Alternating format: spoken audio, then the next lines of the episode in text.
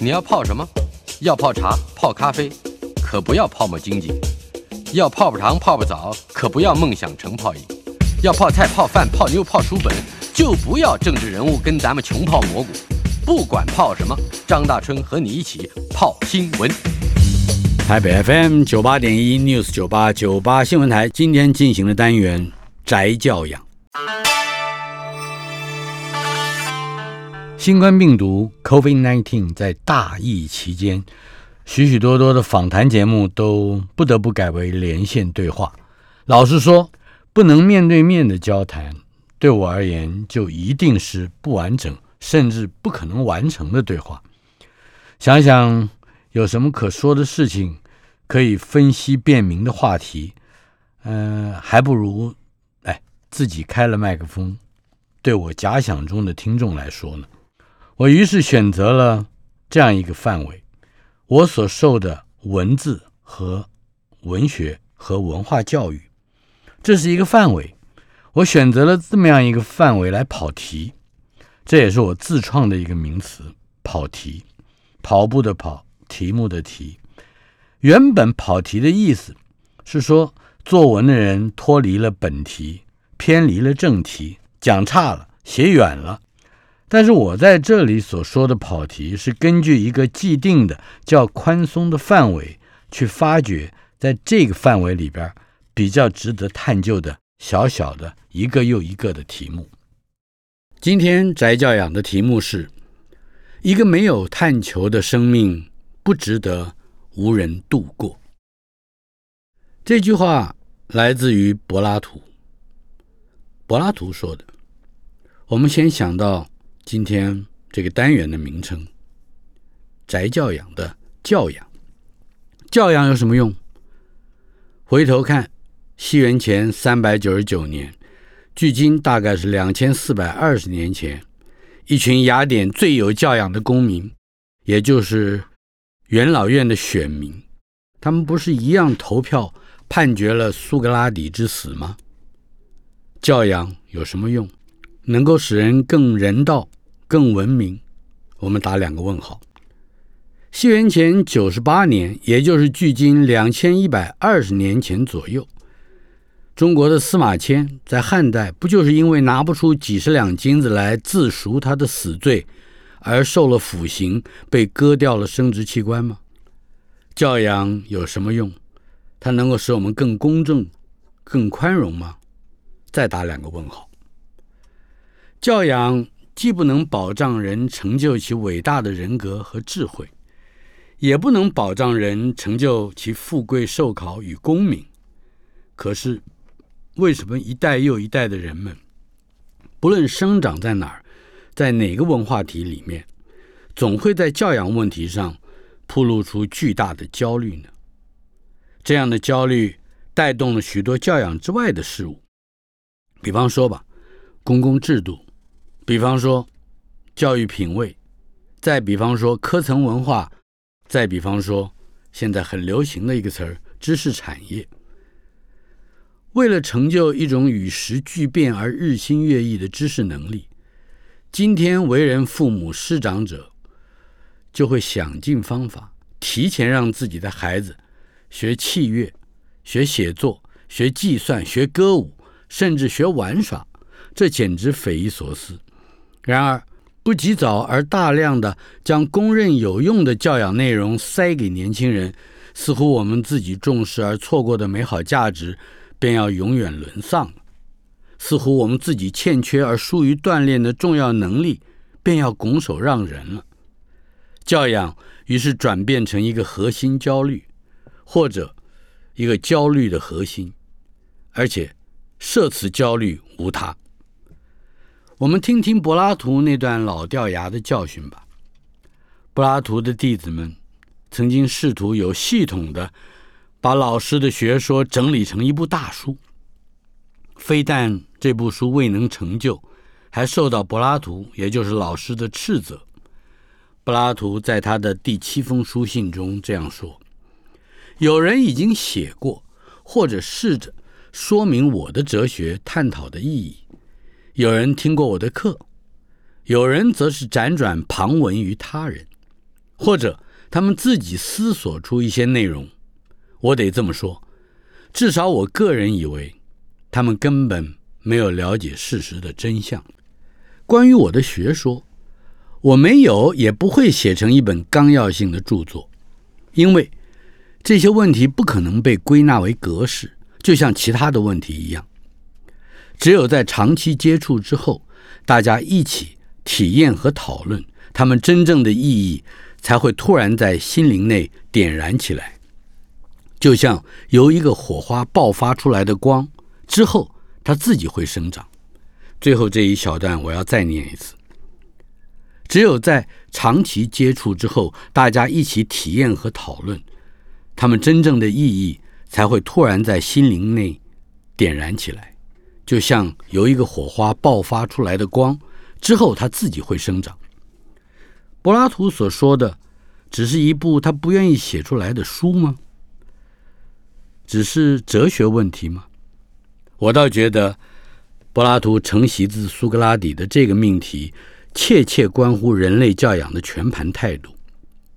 正因为教养不是一本书、一套固定的内容，也不只存在于人生的某一阶段，更不是来自一个家庭或几所学校，它是许多深深浅浅、大大小小的实际生活的接触，不断冲击着人这个会思考的主体，并且通过。与他人不断的体验和讨论，才得以面对的。柏拉图的结语从来没有指涉说解决了某些问题，他甚至没有说回答了某些问题。他用“点燃”这个字，一个火花照亮的比喻。我们甚至可以怀疑，苏格拉底和柏拉图都不相信所谓一部完整的著作。对于教养问题会有正面的意义，因为看似完整的一部著作或者是一部著述，恰恰这个概念就阻断了书本之外可能产生的体验和讨论。这和书本的形式有关，书会带来迷思，光是它的形式模样就会如此。您想吧，书本一向是合起来的，当我们从事阅读。目的就是要读完它，from cover to cover。读完了以后，把书本合上，不仅会带来成就感，也会加深我们对于解决了问题的自信。除了书的形式之外，合上了一本书，表示看完，也会让我们觉得，哎呀，我们对某一些问题已经有始有终了。所谓的有终，解决了，真的解决了吗？我们再回到中国来看，在中国平民教育一开始的时候，也出现了一样的教养观。孔老夫子说了：“述而不作，信而好古，窃比我与老彭。”我们先说啊，这老彭是谁？个姓彭的吗？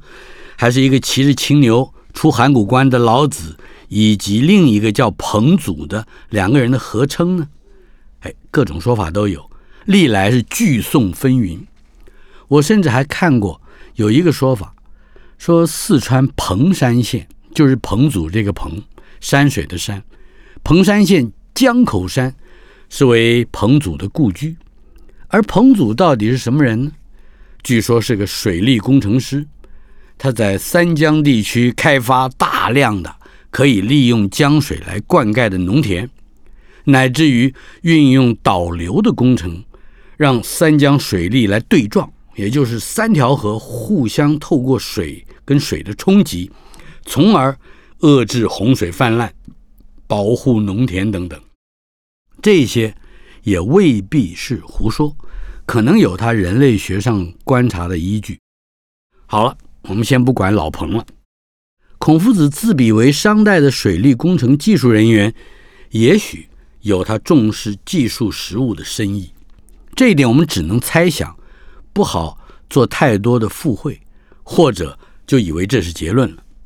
不过，述而不作是很坚决明确的态度。孔子在中国经术之学上是有开创之功的，但是当他强调述而不作的时候，这可不是自谦之词，否则他也不会在遭遇到极大的生死危险的时候说出下面这段话来。这段话记载在《论语·子罕篇》，他说：“文王寂寞，文不在兹乎？天之将丧斯文也，后死者不得欲于斯文也。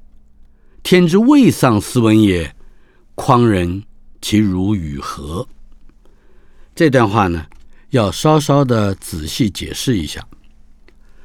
孔子在匡国被围困了，生死交关之际，对于生命的意义有了戒慎恐惧的思维。他说：“周文王早就已经过世了，传统文化不是还在这里吗？如果天意要丧亡掉这种文化，那么我这个后死的人。”也就不能参与了解这种文化了。如果天意不想要丧失这种文化，那么围困我的匡国人又能够把我怎么样呢？所谓的述而不作，本来就是实论、大实话、就事论事。因为孔夫子在他的教养事业里面，对自我的要求是下面这三句话，而不是有什么著作。孔夫子说。默而致之，学而不厌，诲人不倦。默是以反复咀嚼回味的方式，而致之，这个治啊，就是尝试认识的事。不过此处要念治，有记忆的意思。以反复咀嚼回味的方式，含涌记忆，并且推导思维，以便认识，再认识。再认识，不停的去认识，默而知之。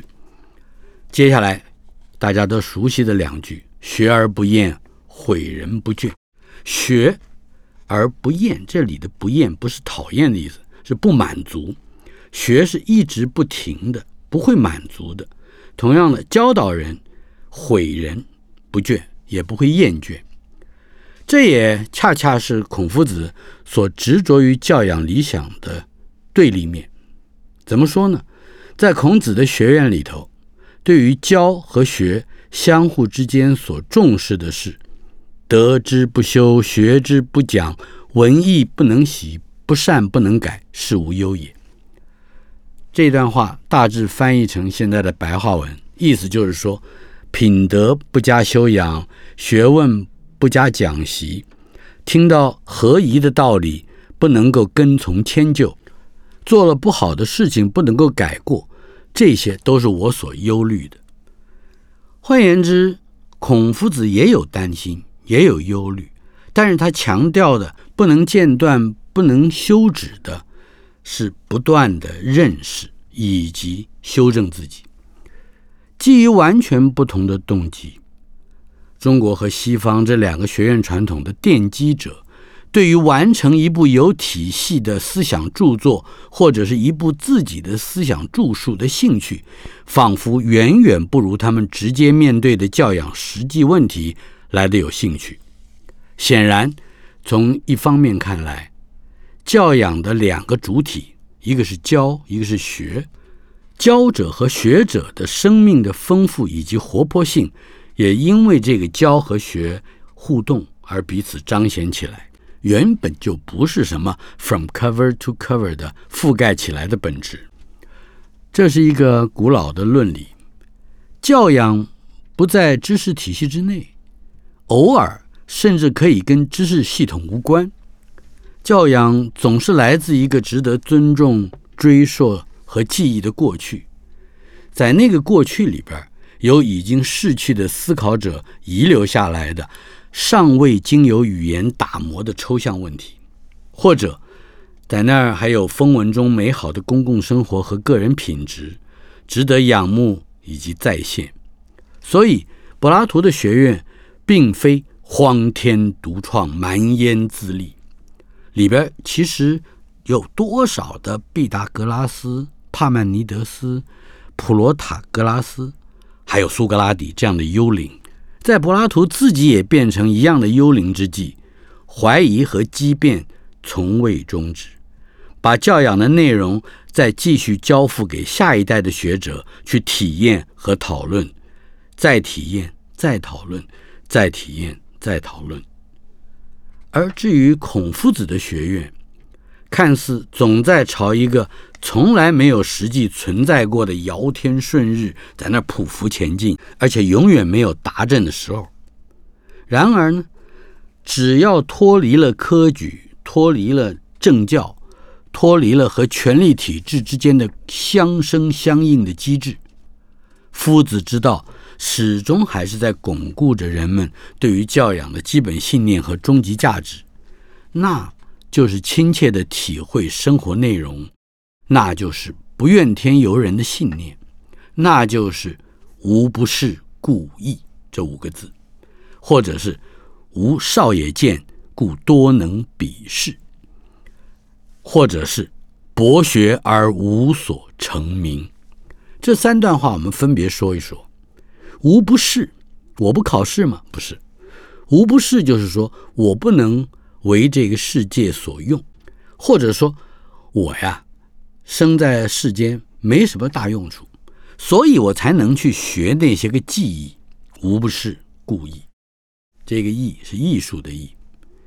另外，无少也见，故多能比试。我小的时候出身为贱，所以能干很多粗活，从事很多生活上的小技能的锻炼，故多能比试。至于博学而无所成名，这是一句带有虐笑意味的恭维，也可以说是一句带有恭维意味的虐笑。可惜不能成为一技一艺的名家吗？博学而无所成名，有这么个意思。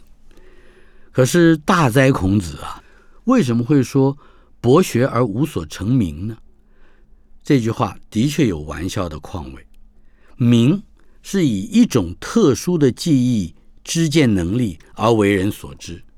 可是孔夫子不是这样的人。我这几年交了许多热爱古典诗词的朋友，打诗中啊，斗格律啊，推声谱啊，救源流啊，简直不亦热闹哉。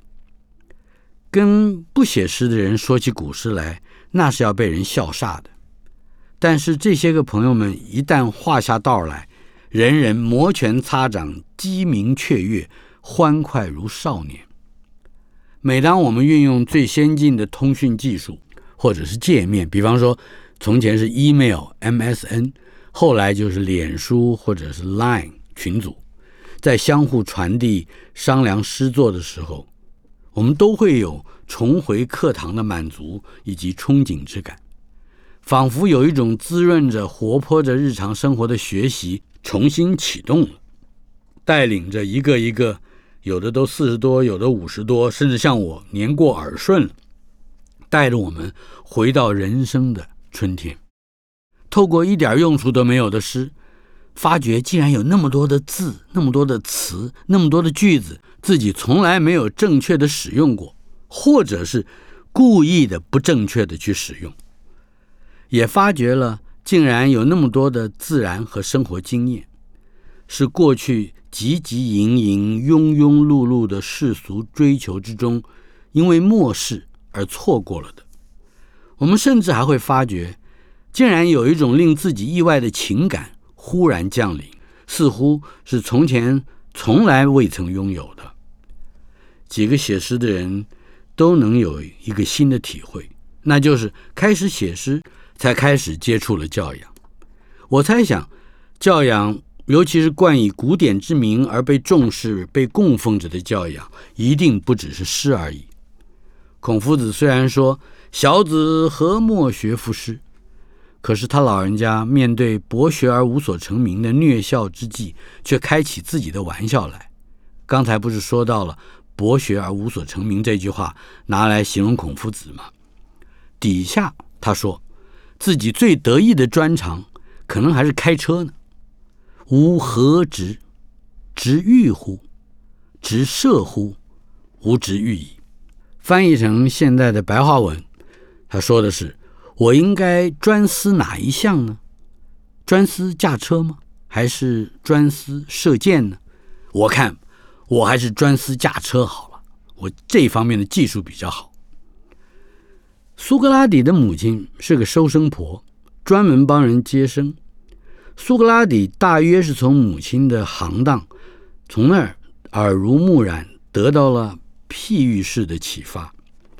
他总是自称他求知的方法是助产术，就是帮人生产的方法，并且强调说：“我不是智者，我不会传授知识，但是我能够帮助人产生知识。”最为后人津津乐道的那句名言也很实在。他说：“我唯一知道的事，就是我什么也不知道。”哎，孔夫子不也是这么说的吗？他说：“吾有知乎哉？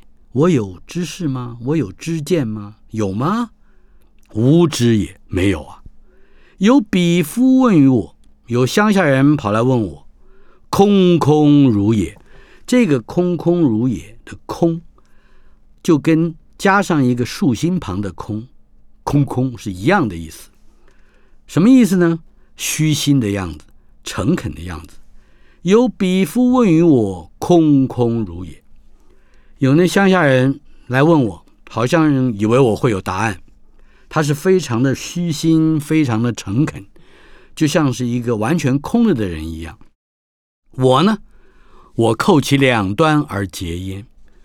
我把这位乡下人。发生怀疑的始末，从头到尾问清楚为什么会有这样的问题，想要得到什么样的答案，然后才能完整的回答。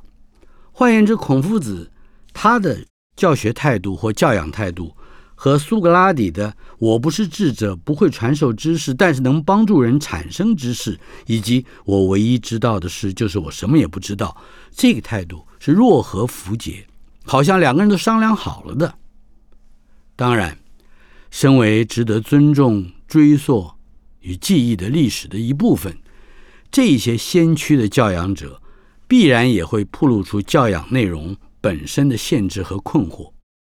当有人太重视清醒的生活的时候，便会忧心来自模仿的艺术将要使人脱离计算和纪律。像是柏拉图这样的教养者，他就会声嘶力竭地捍卫他心目之中最重要的价值——德性以及理性，而划清了教养的疆界。操场和教室里头，你都找不到诗，找不到绘画，找不到悲剧。诗人一大清早就被逐出了理想国。也许我们应该因此而庆幸，这位希腊学院的开山祖师。并没有真正实践他的理想国。台北 FM 九八点一 News 九八九八新闻台进行了单元摘教羊。今天我们的题目是一个没有探求的生命不值得无人度过。柏拉图的话，方才提到了古典的很多教养，不见得会是完完全全完美的。比方说。诗人就被柏拉图逐出了他的理想国。如果那个理想国成真的话，那么今天就没有诗这个行业了。顺着时间来看，远古的建立起模范标杆的那些个教养者，不见得他们所有的论述都适合未来的人或者是现代人。类似的限制也出现在孔夫子的学院里。我们可以举个例子。孔子说过：“唯女子与小人为难养也，近之则不逊，远之则怨。”意思就是说，这女人和小人，小人就是奴仆了，没有权利的人，也就是士大夫阶级以下的，地位低、最没有权利的人，这些人实在很难搞啊。为什么呢？你跟他亲近了，他对你没礼貌；你跟他疏远了，他怨恨你。这话大致上用普通的白话文来解释就是如此。这个时候，你不但会因为身为女人而感觉不平，只要不是位居权力结构顶尖的人，恐怕都难免有一点义愤。的确，我们这些奴仆一般的大众小人，对于那些可望而不可及的大人物是有一些情结。然而，难养这两个字是在嘲骂我们普通人吗？所以说，有一些教养的内容可能会与时俱进，而被后来的人从心底深处放逐了。教养者也总是需要更多的领教，越是从古典之中吸取而来的教养，就越是会出现与后世实际人生的时差。我们受教者，一方面明明知道没有一个放诸四海而皆准的纲领，却仍然试图在每一个点滴的教养过程里头，保持着百事以似圣人而不惑的守则，好像确立永恒的价值这件事情，是搞教养的时候分毫厘发不可错失的。现在更要命的思考逻辑是：如果教养不够，就会丧失竞争力。有一次，我问我七岁的儿子说：“你现在可以开始学一点古诗了，这是很好玩的教养哦。”可是他那时候的答复是：“我好玩的东西很多，现在真的不需要这个教养。”老实说，他说的对。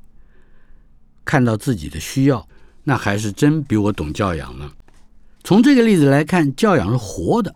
而且往往是透过需要而启发的。我们刚才提到了柏拉图，他是公元前四百二十七年到公元前三百四十七年之间的人。在苏格拉底服毒之后，柏拉图就跟他的同学尤基里德等等逃亡了。根据可靠的史料所记载，他去过了意大利南部和西西里岛，在那儿他遇见了毕达哥拉斯学派的传人。毕达哥拉斯很有名啊，我们所知道的毕氏定理、勾股弦的定理就是毕达哥拉斯所创的。有趣的是，从西西里岛回到雅典之后，柏拉图立刻创办了自己的学院，这大概算得上是西方世界的第一所大学。当时大概是西元前三百八十八年，这个学院一直到西元后五百二十九年都还存在着。历时将近千年，而我们刚才所说的毕达哥拉斯学派，它也并不是一个纯粹的学术团体，它甚至是一个宗教性的社团，叫 Comfort。所有毕达哥拉斯所创制的体系，都趋向于另一个世界，把所有的价值都归于看不见的上帝，而看得见的世界，则努力的加以贬斥。视之为虚伪和空幻，是浑浊的媒介，而天上的光在这个世界折射，世界也因此而受到黑暗的蒙蔽。毕达哥拉斯这个学派主张灵魂不死，经过转变而成为其他的东西，而生出之物皆可以由轮回而再生。世间没有绝对的新的东西，但是有生命的东西也就因此。而应该被视为一体。毕达哥拉斯在几何学上的贡献，对于后世的哲学有决定性的影响。近代的数学家也是哲学家罗素就说过：“说几何学对于哲学和科学方法的影响深远。希腊人所创立的几何学是始于本身自明的公理 （axiom），就是我们说的公社，设计的设。”基于 axiom 而用演绎的推考向前进行，以得到 theorem，就是定理。像这种见解影响了柏拉图，乃至于遥远之后的康德，以及大多数中世纪的哲学家。在毕达哥拉斯的学派之中，万物的本质是数字，自然的规律和道德的规律也是数字。一切都是可以数的，万物之所以可以被人理解，正是因为可数，也就是可以量化。而数字又是神圣的存在，连伦理学也离不开和谐之说。和谐借由数字而显示其本质。比方说吧，正义啊是四，因为它是平等的数字，二乘以平等的二就是四，以平等之数。完成平等之数，这就是正义，所以四就是正义。所谓我们的题目一个没有探求的生命不值得无人度过，出自柏拉图的《辩解篇》，这也是苏格拉底问学的中心思想。柏拉图为我们指出这一点，乃是因为苏格拉底所谓的生命探索的重点，在于追求伦理生活的基础。即使是像刚才我举例子提到的毕达哥拉斯认为二乘以二就是正义这样的一个概念，也是因为。追求伦理生活的基础，也是教养的核心。柏拉图在《理想国》里面曾经这样说：“如果哲学家不治理城市，或是那些我们称之为王或者是统治者的人不严肃的学习哲学，或是政治权力和哲学在那些人之中得不到协调，或者是不严厉的阻止政治和哲学各行其道。”也就是政治人物不学哲学，哲学呢搞他自己的。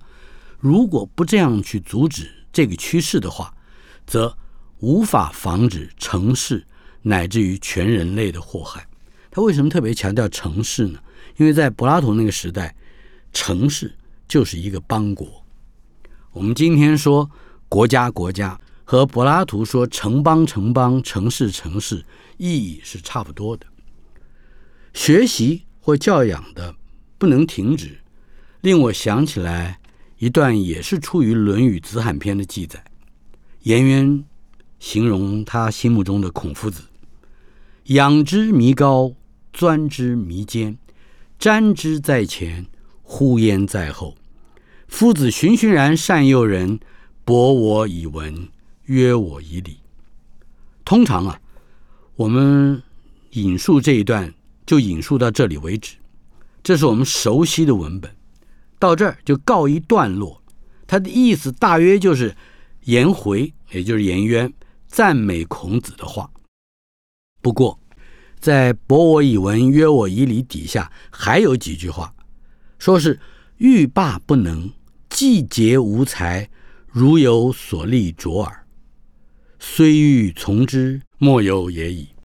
我把整段话。一起翻译一遍，说孔夫子的道理，越仰望越显得高远，越钻研越显得扎实。看那道理，好像说的是眼前的事，可是忽然之间，你又会体会到啊，这启发到人背后的道理。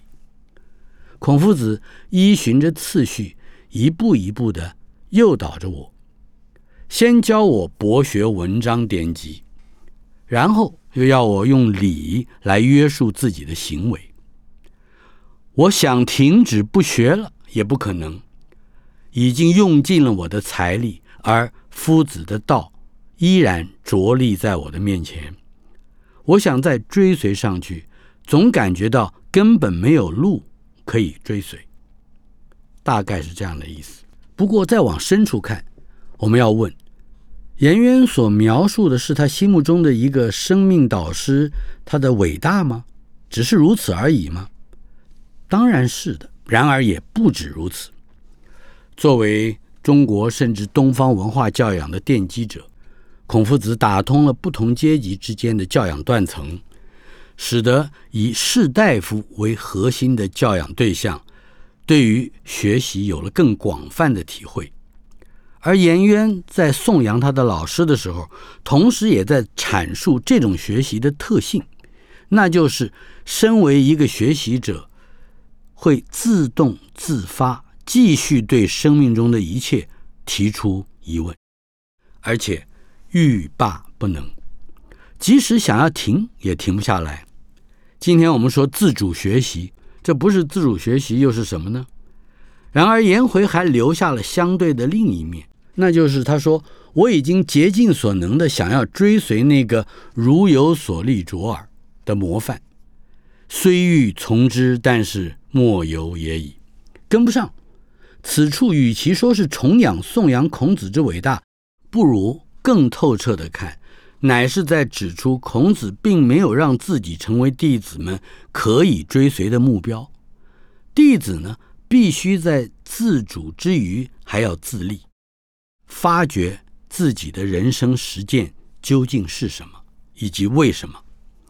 后世声称“见与失齐，简失半德”这八个字，意思是说你的看法、你的主张、你的知见跟你的老师是一样的，那么你光是这个一样，就已经让你的老师减损了他一半的德行。至于这八个字的后边，也就是“见与失齐，减失半德”，后边还有八个字。见过于师，方堪传授。也就是说，什么样的人是值得教的呢？他的意见、他的主张、他的看法，可能要比你还要高明的，那么你可以尽量的去传授他。台北 FM 九八点一 News 九八九八新闻台进行了单元摘教羊，今天说的是。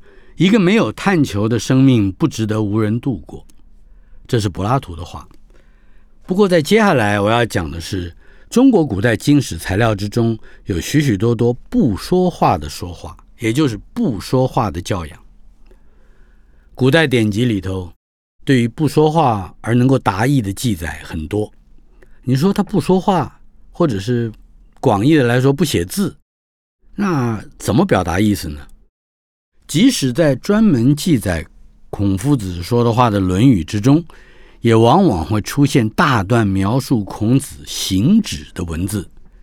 今天人都说这个叫肢体语言，以为那是一种沟通的方式。如果从这个概念去理解春秋时代孔夫子的教养宗旨，确实也涉及了一个很重要的命题：孔夫子对于不言之教的重视。可能远远超过了言教，这就是中国人讲礼教的本质。我们都说啊，跟着鲁迅说的，吃人的礼教和礼教吃人，呃礼教不是什么好东西，会禁锢人的灵魂等等。可是中国人讲礼教的本质啊，老实说，从辩证法的角度看去，是说的越多，可能实践的越坏。怎么说呢？我们举一个例子，原文出现在《论语乡党》这一篇里。我先把原文念一下。我们可以注意啊，中间有“如也”两个字，就好像诗一样押韵的韵脚，“如也，如也，如也”。我们来念一下，原文是这样的：“入宫门，鞠躬如也，如不容；立不中门，行不履阈，过位色薄如也。”足具如也，其言似不足者，设资升堂，鞠躬如也；摒弃四不习者，出将一等，逞颜色，夷夷如也；莫皆屈，亦如也；复其位，促疾如也。把这段话翻成现在的大白话来读，是这样的：孔夫子进诸侯的大门的时候，总是低着头，弯着身子。好像那宫门容不下他似的，他不会站立在门的中间，也不会用脚去踩踏门槛经过国君所站立的位置，一定要将表情变得严肃庄敬，两只脚非常缓慢谨慎，即使说话，也好像没有一定要把话说完的意思。登上了厅堂的时候，他会牵起他的衣角。练身屏息，犹如暂时停止了呼吸；而在离开厅堂下台阶的时候，夫子的脸色会恢复的舒缓一些，显露出和悦的神情。至于下了台阶之后，就疾步驱走，快走，像展开了翅膀的鸟儿。在这里，《论语》的作者。发挥了相当细腻的修辞技巧。我刚才说了，连“如也”两个字都像是诗在押韵一样，像韵脚一样。可是，不论是孔夫子或者是《论语》的记载者，都没有解释觐见诸侯应该具备一种什么样的心态。也就是说，在孔夫子的教育里。从来没有试图将面见高位者的恭敬内化成一种思想的论述。所谓的礼，在礼的实践层次上，我们只知道孔夫子面见诸侯的时候所示范的是肢体语言的身教，千万别套用那句话说“身教重于言教”，没有这回事啊！不不不，在这儿呢，只有身教而没有言教的意思是最有趣的。孔夫子并没有说明，并没有分析。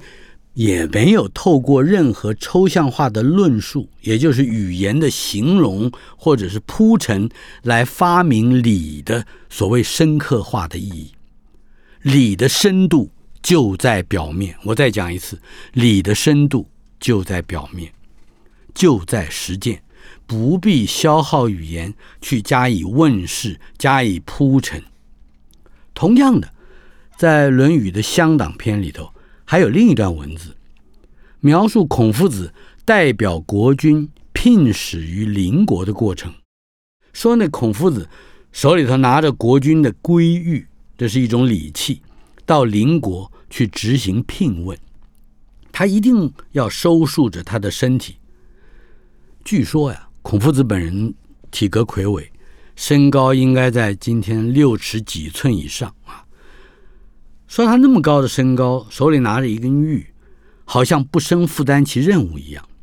执圭的那个姿势，也就是拿着玉器的姿势，是举在最高处，像是在作揖；压到最低处，像是在接受他人给他的物品一样，战战兢兢，面色凝重，脚步迈得很小，好像是沿着一定的动线在前进。只等到献过了玉。才会透露出舒缓的容貌，就跟方才从诸侯的那厅堂之上下到外边来，下了台阶，哎，露出舒缓的，像是小鸟一样轻松的容貌。即使是以私礼来面见别国的君侯的时候，也要等到整个会面结束之后，孔夫子才会显示出放松下来的愉悦的神情。像刚才这一段文字，更清楚地复案了孔夫子之实践尊重上位者之礼，仍然只是外显而不是内化的。尽管是成于中，但是也仅止于行于外，而不必托于言。至于是不是成于中，这是孔夫子故意不说的。不说，在中国人的哲学里头。深具意义，反倒是汉代了，或者甚至到了宋代，那些小儒好守穷经、治私欲焚的去发扬、去阐释，为了那些个单纯而诚恳的礼的本质，非但增添了许多行为上的繁文缛节，甚至还流于思辨上的锱铢细教。事实上。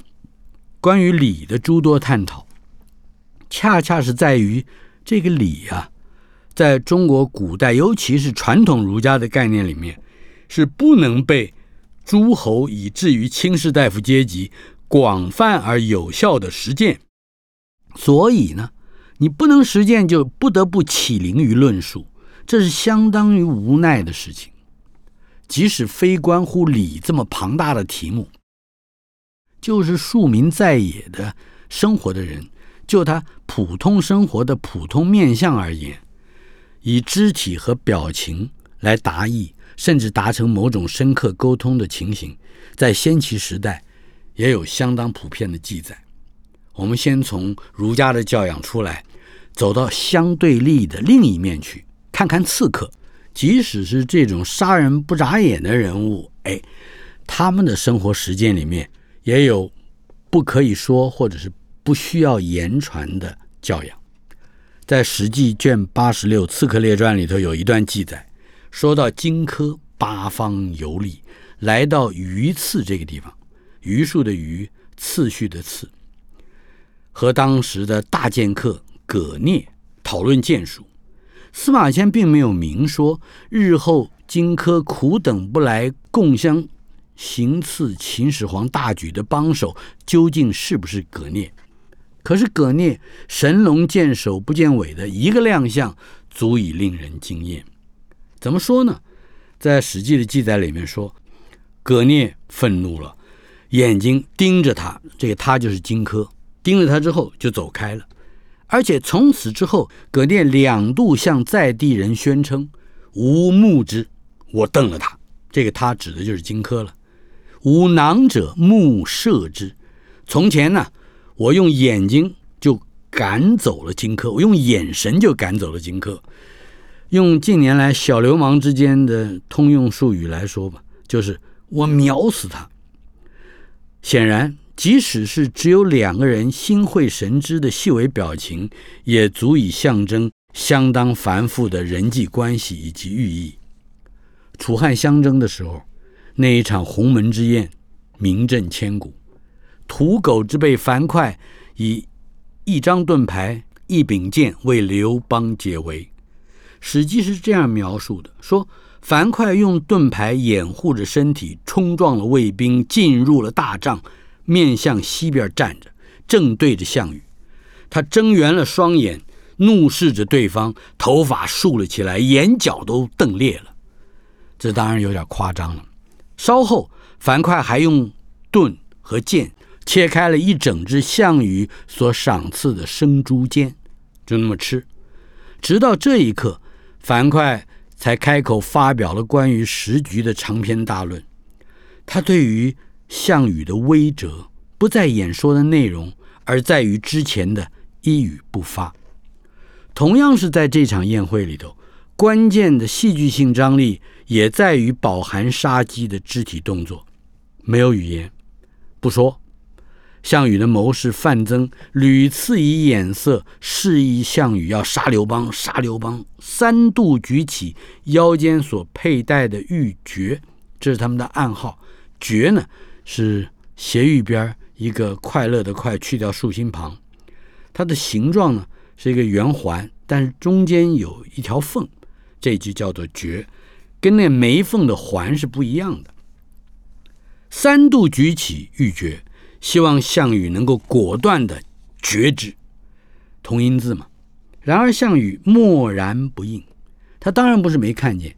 是明明看见了，却装没看见，也清清楚楚地表达了项羽的心意。他毕竟是个爱才好奇之人，也毕竟因为好奇爱才而有所不忍，终于放走了顽强的对头，服下了多年之后他的杀身之祸。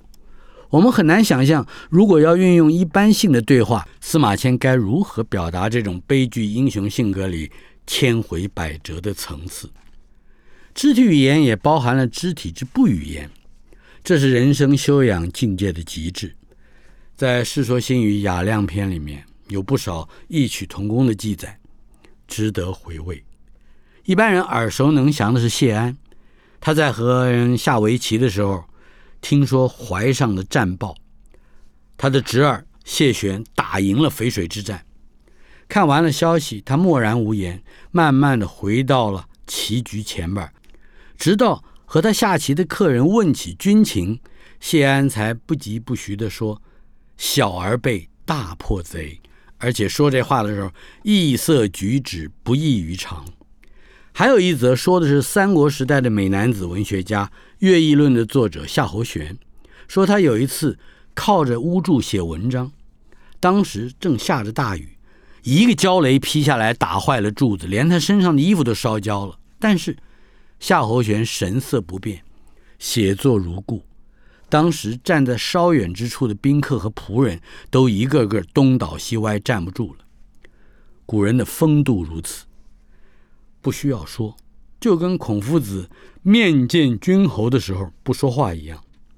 古人的风度如此，就像是最重要的礼。怎么说呢？在人生的问题上，我们尽可能的不利用或者是不浪费语言。不言或者是寡言，可能还具备着表达真意的价值。比起我们这些尽情的消耗言论自由的现代人来说，古人似乎比较贵重。